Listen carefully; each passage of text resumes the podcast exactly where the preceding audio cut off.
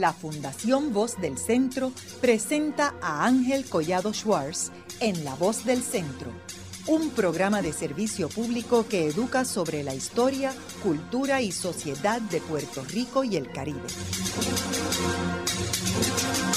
Saludos a todos. En el mes de marzo celebramos el aniversario de la masacre de Oponce, que ocurrió el 21 de marzo de 1937.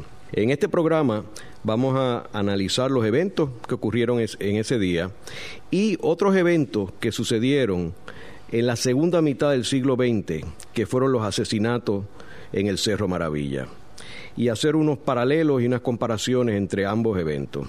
Hoy tenemos con nosotros al licenciado Noel Colón Martínez, quien fue eh, fiscal, fue presidente del Colegio de Abogados y candidato a gobernador en una de las elecciones.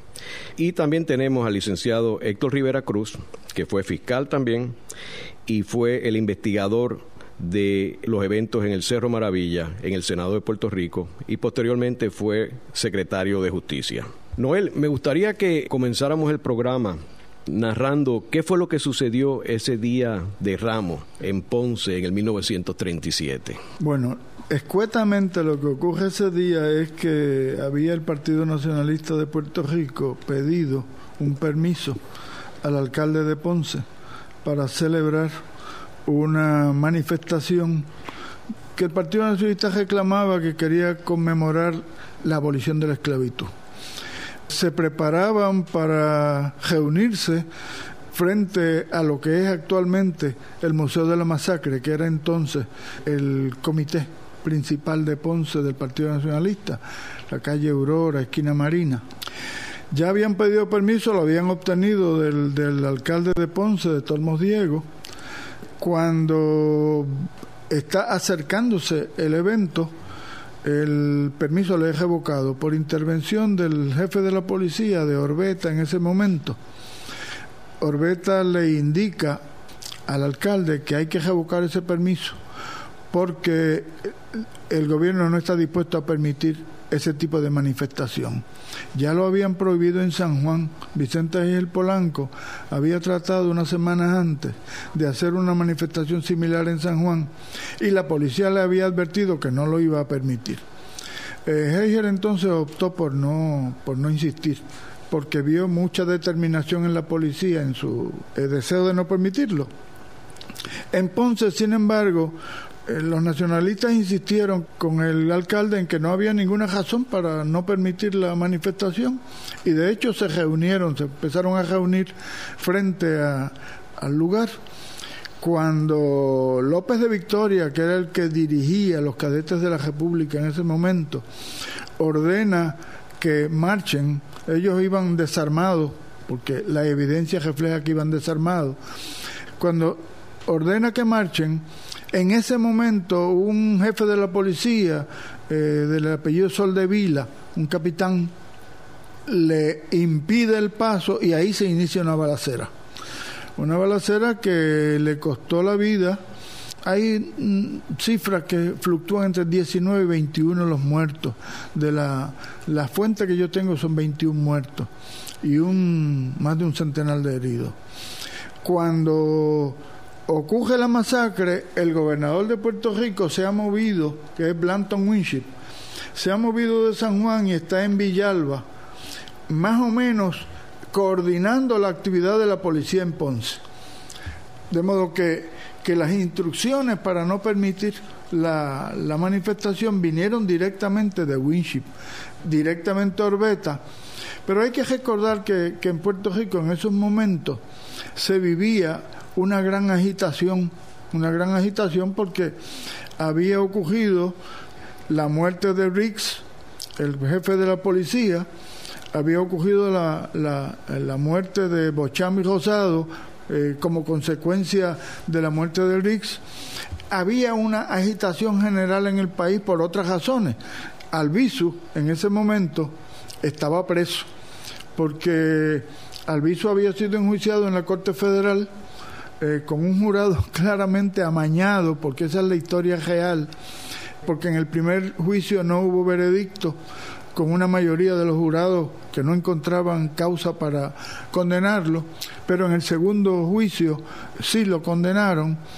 Le negaron fianza en apelación y Albizu estaba en la cárcel. Había una gran agitación con motivo del encarcelamiento de Albizu y de, la, de negarle eh, derecho a, apelar con, bajo fianza. De modo que, y había habido todo un proceso social antes. Alviso había movido, eh, se estaba moviendo alrededor de, de las clases sociales más desvalidas, como, eran, como fueron los, los trabajadores de la caña. Él asumió el liderato de, de una huelga y en esa huelga eh, él fue victorioso. Los estudiantes del país estaban tratando de de evitar que continuara un sistema de imposición del inglés. De hecho, cuando Albizu es condenado, la primera manifestación de protesta que se produce es una huelga de los estudiantes del país, de la huelga de las escuelas públicas del país. De modo que, que ha habido un clima y entonces el gobierno federal estaba eh, muy pendiente de esto porque Snyder, que era el fiscal en el Tribunal Federal, ya había advertido al FBI que en Puerto Rico Albizu representaba un problema para el gobierno federal, una amenaza para el gobierno federal en Puerto Rico. Eh, Héctor, me gustaría que resumiera qué fue lo que sucedió en Cerro Maravilla en 1978. Eh, de hecho, Noel mencionaba la palabra agitación y, y, yo creo que previo a ocurrir los asesinatos del Cerro Maravilla el 25 de julio del 78, había también una efervescencia en el país, en cierta medida provocada y, y manipulada por el gobierno de entonces, eh, porque eh, estos movimientos de jóvenes eh, que participaban de una forma u otra del de ideal independentista y que probablemente con su ideal y su manera de ser reaccionaban participando en actividades, en mítines, en actividades de huelga, pues en, algunas ocasiones entendían que destruir algún tipo de propiedad eh, pública o privada ayudaba a sus causas o por lo menos pre presentaba una presencia o, o hacía de, de, llamar la atención. Y entonces hay dos, dos, eh, dos jóvenes, Arnaldo Darío Rosado, 24 años, y, Carlos Soto Arribí, de 18 años, que participan en un grupo de jóvenes en el área de Río Piedra, básicamente, y en lugares metropolitanos, eh, donde también estaba un agente encubierto que conocemos como Alejandro González Malavé.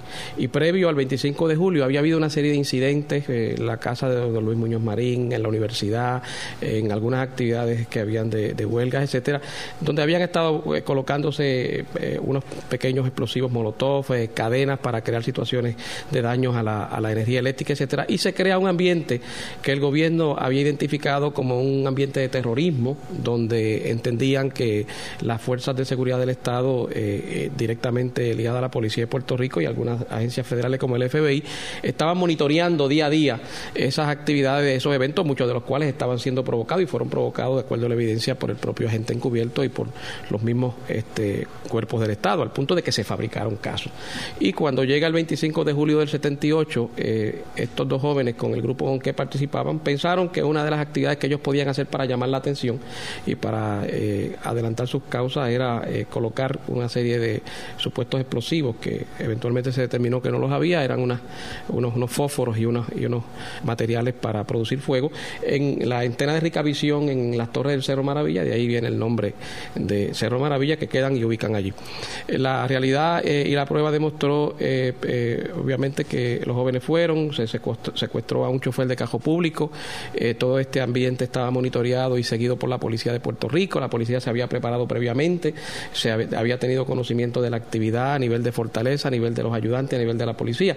Y la policía se apertrechó a través de la oficina de inteligencia que dirigía Pérez Casillas y el grupo de agentes que pasaba de más de 20 eh, había habido también conocimiento a agencia federal del FBI y ellos estuvieron recibiendo eh, en las torres del Cerro Maravilla a estos jóvenes cuando llegaron, que llegaron luego de que secuestraron a don Julio Ortiz Molina, que fue el, el civil. Eh, al llegar allá, había ya un grupo de agentes que le dan el alto, eh, los jóvenes realmente se entregaron, no hubo ningún tipo de resistencia, pero la policía disparó e, e hirió y la persona que salió herida fue la agente encubierto Alejandro González Malave. Eh, luego de que los dos jóvenes son arrestados y son detenidos, de hecho estaban pidiendo clemencia de rodillas, eh, fueron eh, vilmente asesinados por miembros de la policía de Puerto Rico. Arnaldo Darío Rosado fue muerto de un escopetazo y eh, Carlos Soto Arribí de un revólver Magnum. Obviamente luego que estos asesinatos ocurren y había habido presencia de un civil que era don Julio Ortiz Molina en parte y que había conocido de primera mano que cuando los arrestaron ellos estaban vivos.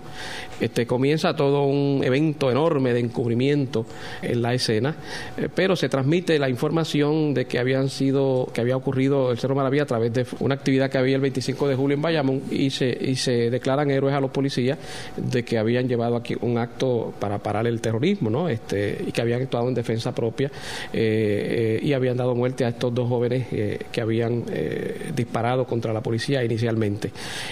lo que ocurre eventualmente es una cosa increíble como las instituciones del Estado, todas juntas, este, Departamento de Justicia, Fiscalía, agentes de negociación de investigaciones especiales, exoneraron a los policías eh, a, menos de 30 días prácticamente. En agosto de 1978 se emite un informe por el Departamento de Justicia determinando que habían actuado en defensa propia a los policías, que estos eran actos terroristas, etcétera, etcétera. Se crea toda una situación en Puerto Rico de no aceptación, eh, sobre todo el papel de la prensa fue bien importante, de los medios de comunicación, de que ponían en duda eh, esta versión de esta investigación.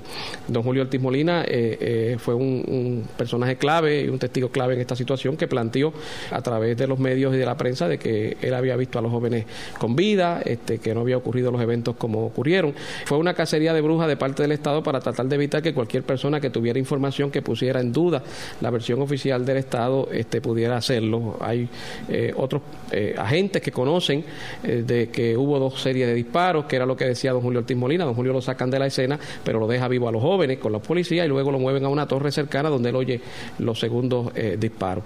Hay una cantidad de investigaciones. El Departamento de Justicia Federal lleva a cabo eh, investigaciones a través del FBI. El Departamento de Justicia hizo dos, los dos exoneró y determinó que era defensa propia. La Agencia Federal a través del FBI hizo dos investigaciones, determinando también a través de gran jurado que había sido en defensa propia. Y la única investigación que obviamente demuestra lo que ocurrió en los eventos de los asesinatos y el encubrimiento, pues fue la que se llevó a cabo el, Departamento, eh, el Senado de Puerto Rico a través del investigador que dirigimos la investigación. Sin embargo, es importante señalar que hubo unos eventos políticos que se relacionaron con esta situación. Primero, que la administración de Romero Barceló y él personalmente había creado todo un ambiente de que Puerto Rico no iba a ser un Irlanda del Norte, de que aquí se iba a perseguir el terrorismo, de que había una serie de personas armadas actuando al margen de la ley que querían traer el comunismo que querían traer situaciones terroristas a Puerto Rico y, ese mensaje estuvo prácticamente previo a Maravilla y aún después de Maravilla.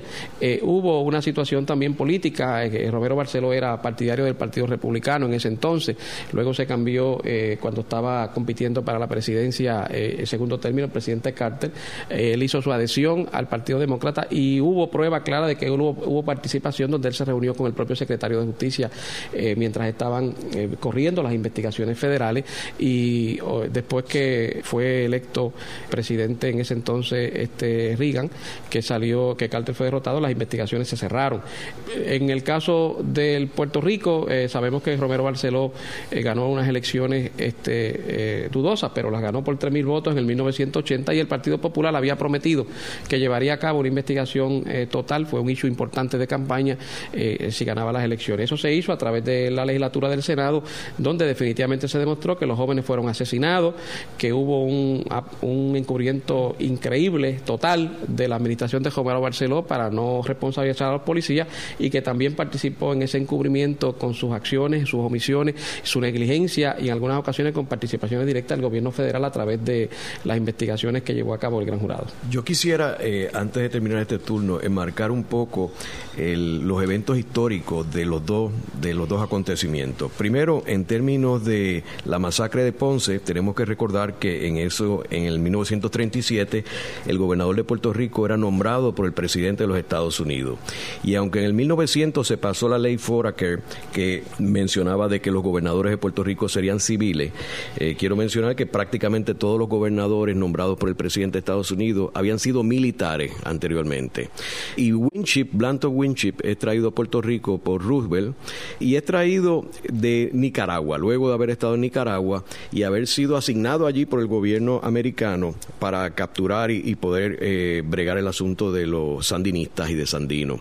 Así que él y Riggs vienen a Puerto Rico asignados con una, eh, con una encomienda de mantener un orden en Puerto Rico.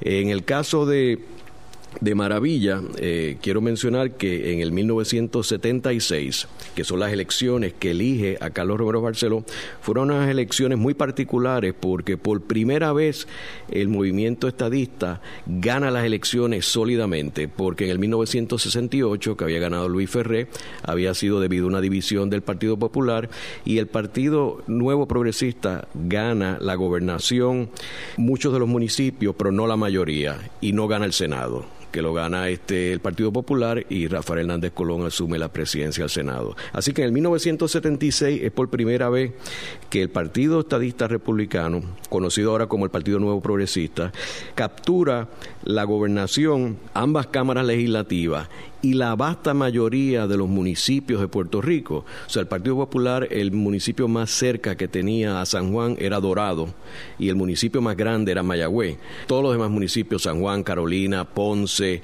Caguas, todos estaban en manos del Partido Nuevo Progresista. Así que en ese evento, en esas circunstancias que ocurre maravilla, y entonces Rafael Hernández Colón, que era el gobernador que pierde esas elecciones, se retira y renuncia a la presidencia del Partido Popular Democrático, la cual asume Miguel Hernández agosto. O sea que en ese panorama es que surgen estos eventos.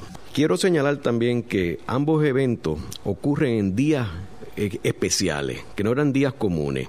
Por un lado, la masacre de Ponce ocurre un día, un domingo de Ramos y los asesinatos en el Cerro Maravilla ocurre el 25 de julio, que fue el día de la invasión norteamericana a Puerto Rico y que luego se convirtió en el día de la Constitución. Me gustaría entrar en los paralelos, en el aspecto de la planificación eh, de ambos eventos. Eh, Noel, ¿qué datos tenemos sobre la planificación de la masacre de Ponce? Yo creo que hay que tomar en cuenta lo que había ocurrido antes, es decir, había ocurrido la masacre de Río Piedra, 1935. Había ocurrido la muerte del, de Briggs como jefe de la policía. Había ocurrido la muerte de Bochami Rosado.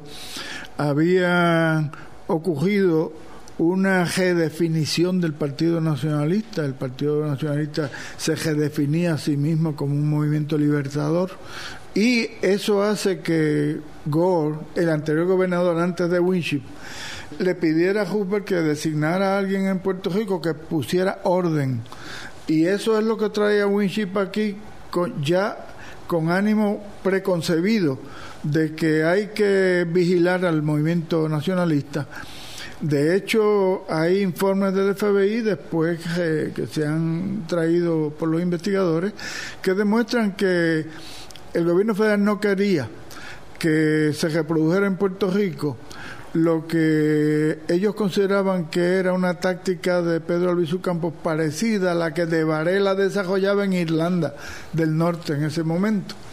Y de modo que esos fueron elementos que había, hubo, como apunta, como ha apuntado Héctor aquí, un grado de infiltración muy grande en el movimiento nacionalista ya en esa época. Es decir, ya en esa época el gobierno federal, el FBI, estaba infiltrando y deformando las actividades del Partido Nacionalista. No hay duda de que en Ponce toda la información que se le transmite a Winship es que aquella gente está armada que aquella gente va a terminar el evento con una demostración de fuerza. Sin embargo, Posteriormente se demuestra que no, no había armas, no había ninguna arma, lo que desata la balacera contra la multitud indefensa es una alegación de que se había disparado contra un ayudante de un jefe de la policía. Se demostró después que no, que no había habido tal disparo. De modo que, que aquí hubo una planificación para dar un escarmiento, como en, también como ocurre en Cejo Maravilla en el 78. Se quería dar un escarmiento, se trató de dar en San Juan y no se pudo dar, pero se dio en Ponce. ¿Y, Winship estaba eh, involucrado en esto? Winship estaba directamente involucrado y los historiadores lo que, lo que señalan es que Winship mantenía una comunicación directa con los jefes de la policía de Ponce a través de unos motociclistas que iban a Villalba y llevaban y traían toda la información de lo que estaba ocurriendo en Ponce. Lo de Ponce fue una masacre premeditada. Es decir, de eso los historiadores todos coinciden. Y además coincidió en eso Arthur Garfield Hayes, que era el líder de los derechos civiles en Estados Unidos en ese momento, que es el encargado de hacer la investigación en Puerto Rico. Y también el fiscal de distrito de Ponce en ese momento, que corrobora que no hubo ninguna agresión de parte de los nacionalistas contra la policía. Fue una acción concertada de Winship y la dirección policíaca. De hecho, hay una cita de Orbeta que era el, que dice que hay que acabar con esto porque yo estoy cansado de andar detrás de los nacionalistas.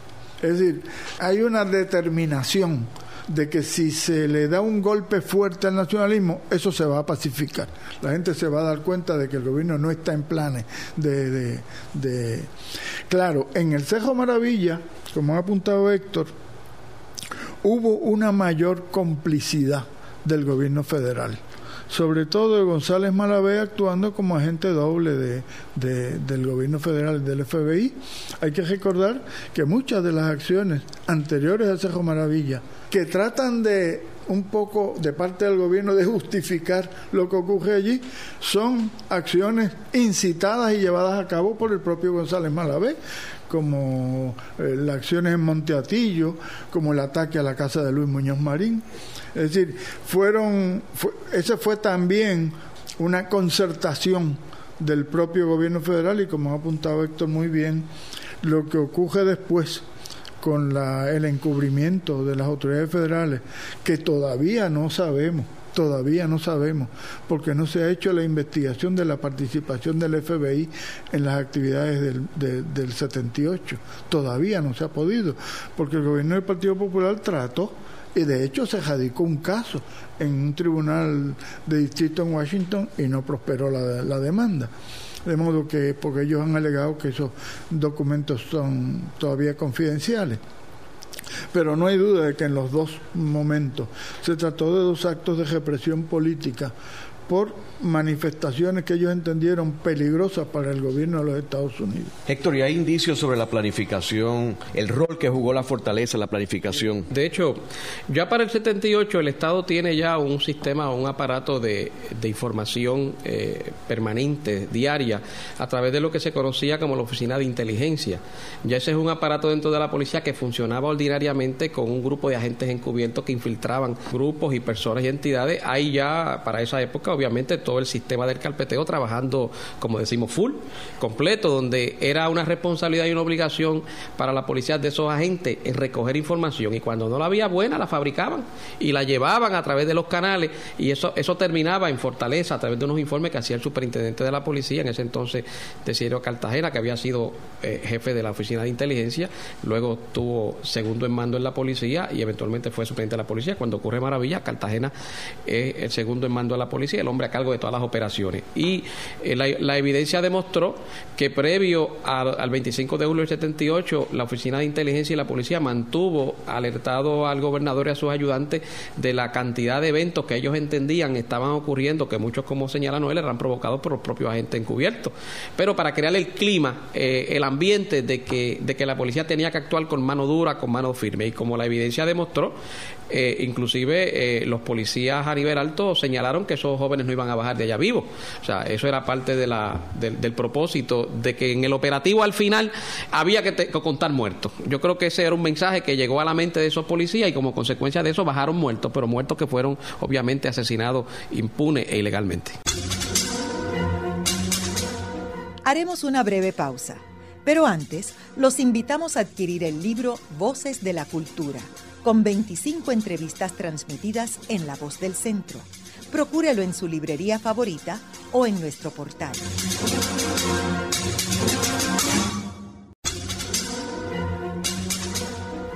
Continuamos con la parte final de La Voz del Centro con Ángel Collado Schwartz. Pueden enviarnos sus comentarios a través de nuestro portal www.vozdelcentro.org. Continuamos con el programa dedicado a los paralelos entre los eventos que ocurrieron el día de Ramos en Ponce, conocidos como la masacre de Ponce, y los asesinatos en el Cerro Maravilla en el 1978. Noel, eh, a mí me gustaría, y Héctor, que habláramos un poco sobre el elemento de misericordia cuando están ocurriendo estos asesinatos en Ponce y medio siglo después en Maravilla, ¿qué tipo de misericordia hubo de parte de la policía? Bueno, en el caso de la masacre ninguna, realmente ninguna. Allí no perdonaron, ellos lanzaron el fuego contra la multitud, cayeron 21 personas indefensas, de allí no salió un disparo y no solo eso, sino que los arrastraban, los macaneaban después de heridos. Y, hay una, niña murió también. Una niña murió. Hay una anécdota de Leopoldo Tormes, que entonces era un abogado anexionista, que trata de proteger a uno de los de los concurrentes porque él lo conoce y sabe que no está eh, eh, armado ni nada. Y frente a Tormes lo mata la policía, lo, lo ejecutan.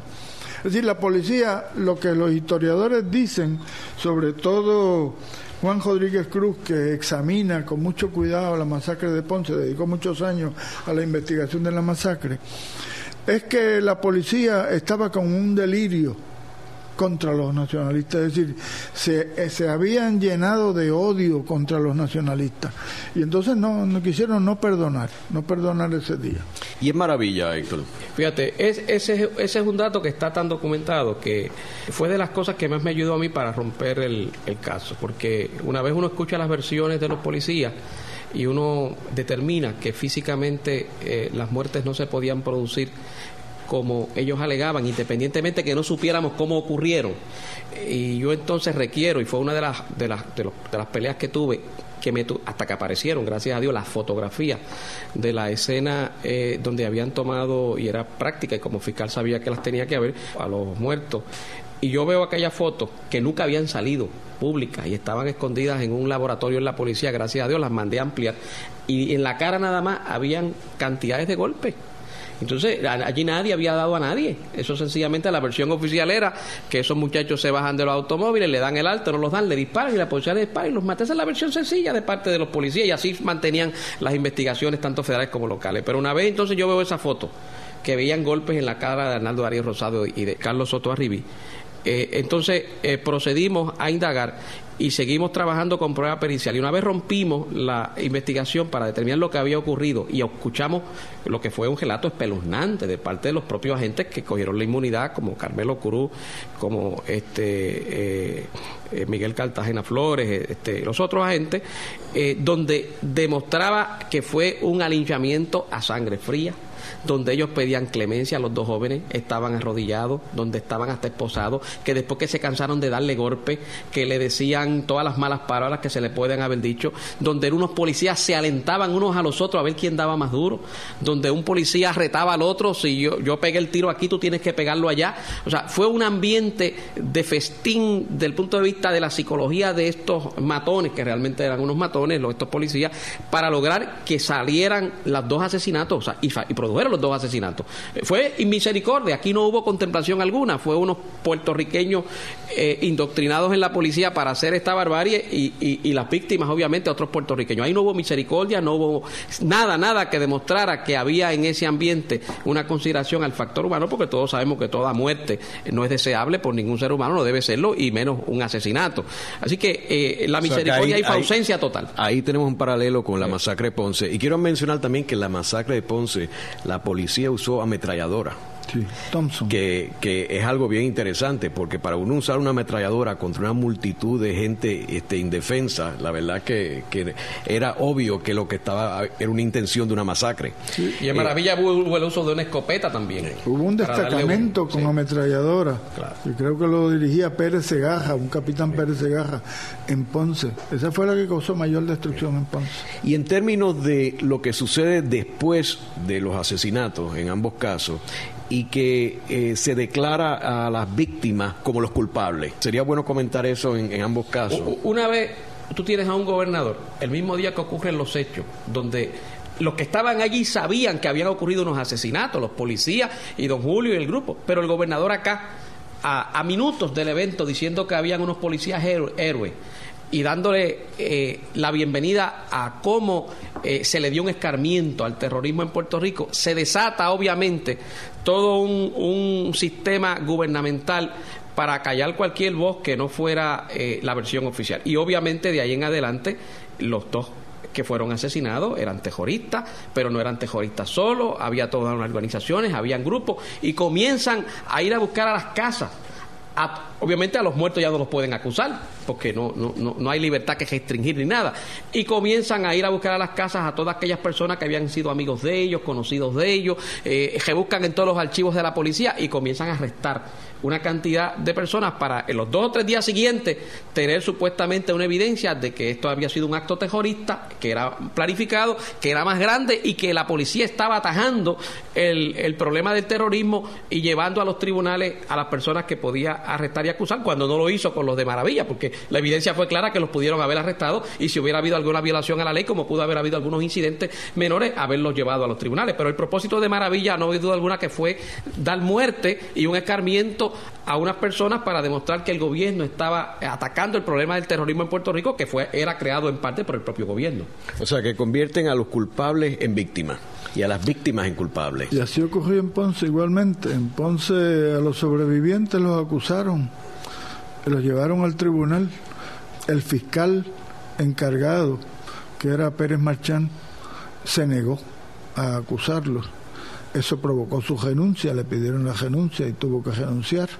Posteriormente, Pérez Marchán, lamentablemente, algún tiempo después, porque hubiese sido más útil que fuera coetáneamente, pero entonces reflejó, reveló todo lo que él sabía de, la preparación de la policía y de la falta de, necesidad de hacer lo que hizo la policía.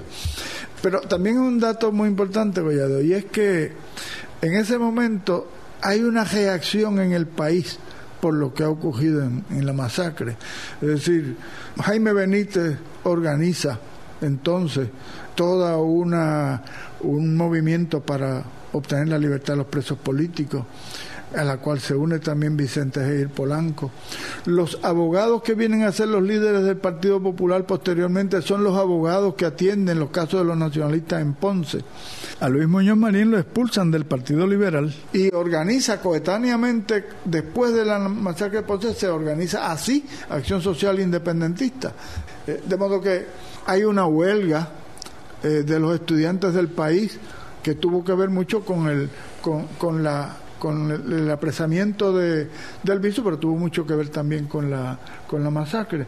De modo que se produce una reacción en el país alrededor de lo que ocurrió en Ponce, porque yo, sencillamente yo creo que, que nunca ha estremecido tanto al país, ni siquiera Cejo Maravilla, no ha estremecido tanto al país, no ha tenido una consecuencia tan grande la acción represiva del gobierno como en el caso de la masacre. No, él señala un punto importante, pero no creo que sea justo pasar desapercibido que en el caso de Maravilla eh, la prensa en Puerto Rico, eh, articulando una libertad en sus funciones, jugó un papel fundamental. Quizás en la época ¿verdad? de la masacre, yo creo que hay una diferencia ahí fundamental y, y, y, además la legislatura, o sea, el gobierno de Puerto Rico ya en el 78 es un gobierno con una conciencia de que hay una Cámara y un Senado que tiene la capacidad para fiscalizar al Ejecutivo y que no sea Milano, o sea, que no sería justo eh, en la historia señalar que la posibilidad de haber descubierto lo que ocurrió en Maravilla se debió a que esa, ese reclamo de pueblo lo transmitía a la prensa, cuestionando lo que había ocurrido, haciendo sus propias investigaciones, como fue el caso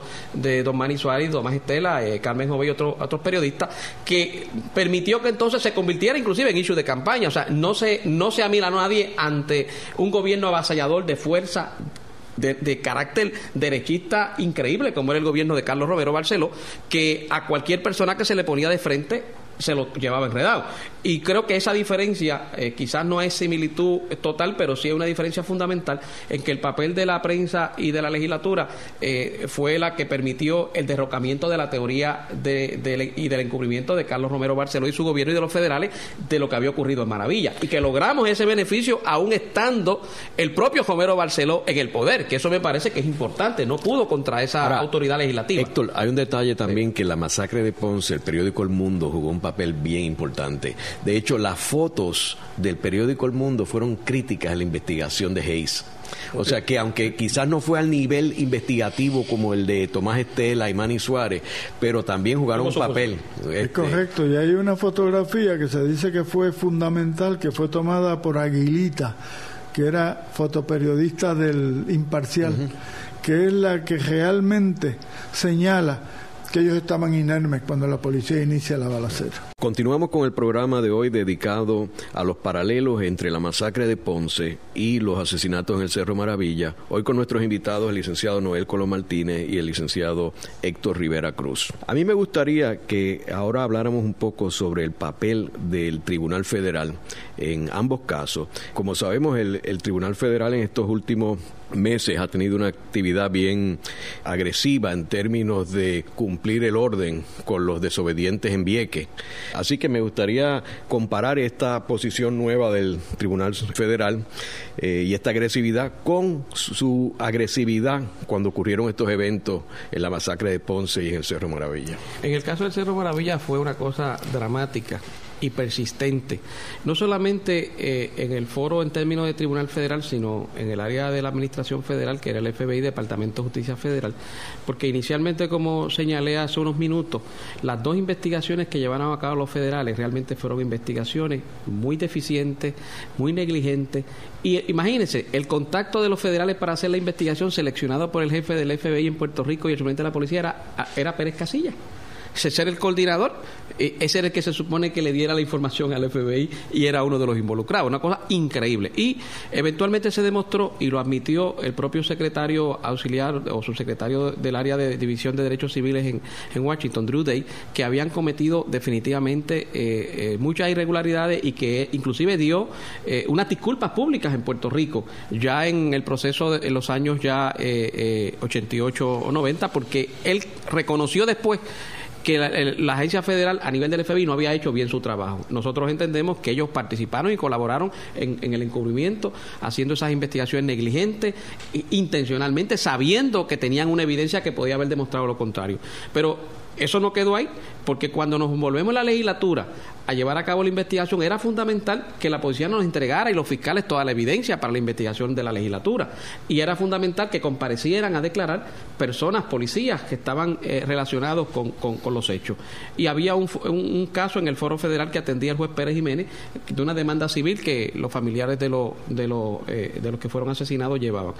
Nos impidieron sobremanera, porque la evidencia no la quería entregar la policía, ni la quería entregar el Departamento de Justicia, ni el FBI, ni, ni siquiera cuando citábamos los testigos le permitían comparecer y fueron protegidos por órdenes directas, por resoluciones que emitía el juez Pérez Jiménez en contra de la inmunidad de la legislatura, en contra de las facultades que tenía. Y todos esos casos, que fueron cerca de cuatro o cinco casos, los tuvimos que ganar en el Tribunal de Circuito de Boston, que en todo fallaron a favor de la posición de la legislatura de hacer su investigación. O sea, nosotros entendemos que el ambiente que permeó dentro de las estructuras del Foro Federal, tanto a nivel del Ejecutivo como a nivel del sistema judicial, era para apoyar las versiones oficiales de que no se descubriera la verdad y que se mantuviera ese encubrimiento que duró sobre cinco años hasta que pudo romperse con aquellas declaraciones este, importantes. Esos policías que fueron a declarar allí y que cogieron inmunidad, el juez federal los había protegido para que no fueran a declarar, de que no procedía que fueran a declarar. Imagínense, eso era vital para la investigación. Así como la evidencia que fue esencial y necesaria con los peritos científicos para demostrar que la versión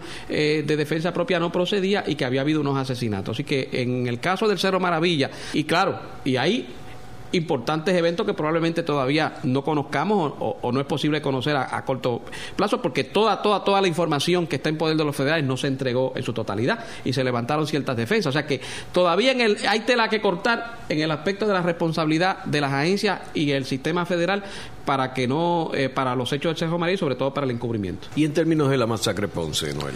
Bueno en términos de la masacre Ponce es dramática la intervención de los federales no solo en la convicción de Albizu, que es un poco antes de la masacre, pero que un poco ambienta el, la situación que da margen a la, a la masacre. Porque con motivo de la masacre no se produjeron casos federales. Con motivo de la masacre lo que hizo el gobierno de Puerto Rico fue procesar a los que no habían hecho nada en el Tribunal Superior de Ponce, en el Tribunal de Distrito de Ponce. Pero la conducción de los casos contra Albizu, eh, en la Corte Federal eh, es algo nefasto y comprobado históricamente. Es decir, hay un primer juicio en el que se selecciona el jurado de un panel regular de puertorriqueños y ese jurado no se pone de acuerdo, la mayoría está por la absolución. Luego entonces el, fiscal no espera nada, que el fiscal era Cecil Snyder. Eh, unos días después, eh, no llega una semana después, eh, inmediatamente empieza el segundo juicio, pero empieza con un jurado seleccionado en Fortaleza. En Fortaleza, en una reunión de Fortaleza, en una actividad social en Fortaleza, se selecciona el jurado que va a atender el segundo proceso contra el visu y entonces viene, porque no era contra el visu, era contra el liderato eh, del Partido Nacionalista en Puerto Rico, era, era realmente el liderato fuerte del Partido Nacionalista, Velázquez, Juan Antonio Cogeder, Juan Pedro, etcétera. Y entonces pues viene un veredicto de culpabilidad. ¿Qué ellos hicieron los federales en términos de eh, los eventos de la masacre Ponce? ¿Ellos este, eh, hicieron algún tipo de investigación? Lo que ocurre con los eventos de la masacre es que la intervención de la Unión de Libertades Civiles en los Estados Unidos fue muy fuerte fue muy fuerte. Garfield viene a Puerto Rico y entonces empieza a recopilar toda la evidencia que es contrario a todo el, encubrimiento que está tratando de, realizar la policía y todas las alegaciones de la policía de que fueron agredidos por los nacionalistas. Y entonces pues el país queda, yo diría que bastante claro en, en que esa fue una actividad de Winship, del gobierno federal, para pacificar definitivamente, ya tenían el liderato nacionalista encarcelado, y entonces lo que había era que dar un golpe que pacificara el país. Es claramente parecido, muy parecido a lo que ocurre en Cejo Maravilla. Y también parecido porque Winship representa los intereses del gobierno norteamericano y Romero Barceló también, es decir, Romero Barceló es un anexionista que veía los intereses de los Estados Unidos en peligro en un momento dado. De modo que yo creo que básicamente la represión política se da de arriba hacia abajo, más o menos con las mismas connotaciones. Y, no queda la menor duda de que la intervención de Romero Barceló con los federales para que no se dieran esas investigaciones como debían hacerse se dio y todas aquellas estrategias políticas de que inicialmente estaba diciendo que si iba a apoyar a Kennedy o iba a apoyar a Carter en las elecciones del 80 para lograr entonces cambiarse de republicano a demócrata y hubo reuniones directas con el secretario de Justicia Civiletti, que en aquel entonces estaba a cargo del Departamento de Justicia eh, Federal y, obvia, y las investigaciones después se cerraron. O sea, hubo dos investigaciones federales. El único punto positivo, eh, y obviamente después que el Senado hace, fue la labor del fiscal López Romo, que una vez ya la investigación del Senado ha aflorado con toda aquella prueba brutal de los asesinatos y el encubrimiento, entonces procesó eh, en, la en, la sala de la juez Carmen Consuelo Vargas de Cerezo y salieron convictos una gran cantidad de policías por perjurio y por obstrucción a la justicia. Y luego, claro, cuando la administración de Hernández Colón gana la gobernación, se nombra la figura del fiscal especial independiente que procesa los casos y que todavía hay policías cumpliendo por las convicciones. Pero hubo definitivamente un paralelismo muy claro en esas intervenciones del Foro Federal o de los organismos federales para evitar que la verdad brillara y que se aplicara la justicia como, como correspondía. Por último, ¿qué efecto político tuvo estos dos eventos, el de Maravilla y el de Ponce? El de Maravilla, yo creo que la historia todavía está tan reciente que la tenemos ahí. Nosotros entendemos primero cambió un gobierno, o sea, eh, esto se convirtió en una situación inaceptable para la totalidad del pueblo de Puerto Rico este, que un gobierno hubiese participado en encubrir unos asesinatos, los hubiese declarado héroes el pueblo quedó convencido y está convencido hoy día de que esos asesinatos eh, se cometieron y los encubrió la administración de Romero Barceló. Y obviamente, pues en las elecciones inmediatas, que eran las del 84, cambió ese gobierno.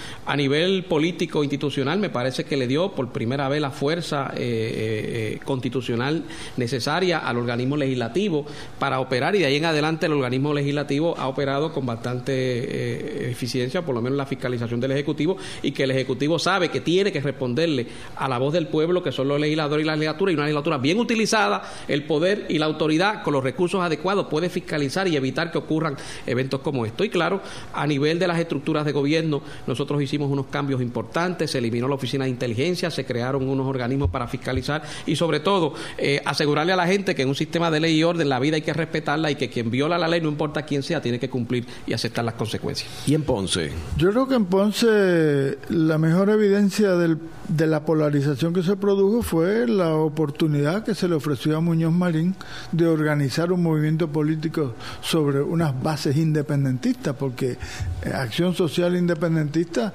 era una organización que abogaba por la independencia y la justicia social. Eso lleva poco tiempo después a la organización del Partido Popular Democrático, que viene a ser en 1940 un partido independentista todavía. Cuando vienen los procesos de definición política interna dentro del Partido Popular es mucho más tarde, pero en ese momento al Partido Popular se le reconocía y Muñoz aceptaba, porque lo aceptó ante el primer Congreso Pro Independencia, que la línea política del Partido Popular en ese momento era una línea independentista. En el programa de hoy hemos discutido los paralelos entre dos eventos que marcan una página negra en la historia de Puerto Rico, uno ocurrido a mitad de la primera parte del siglo XX y otra en la mitad de la segunda parte del siglo XX, la masacre de Ponce en el 1937 y los asesinatos en el Cerro Maravilla en el 1978. Esta ha sido una producción como servicio público de la Fundación Voz del Centro. Los invitamos a sintonizarnos la próxima semana a la misma hora. Y recuerden que pueden adquirir el libro Voces de la Cultura en su librería favorita o en nuestro portal.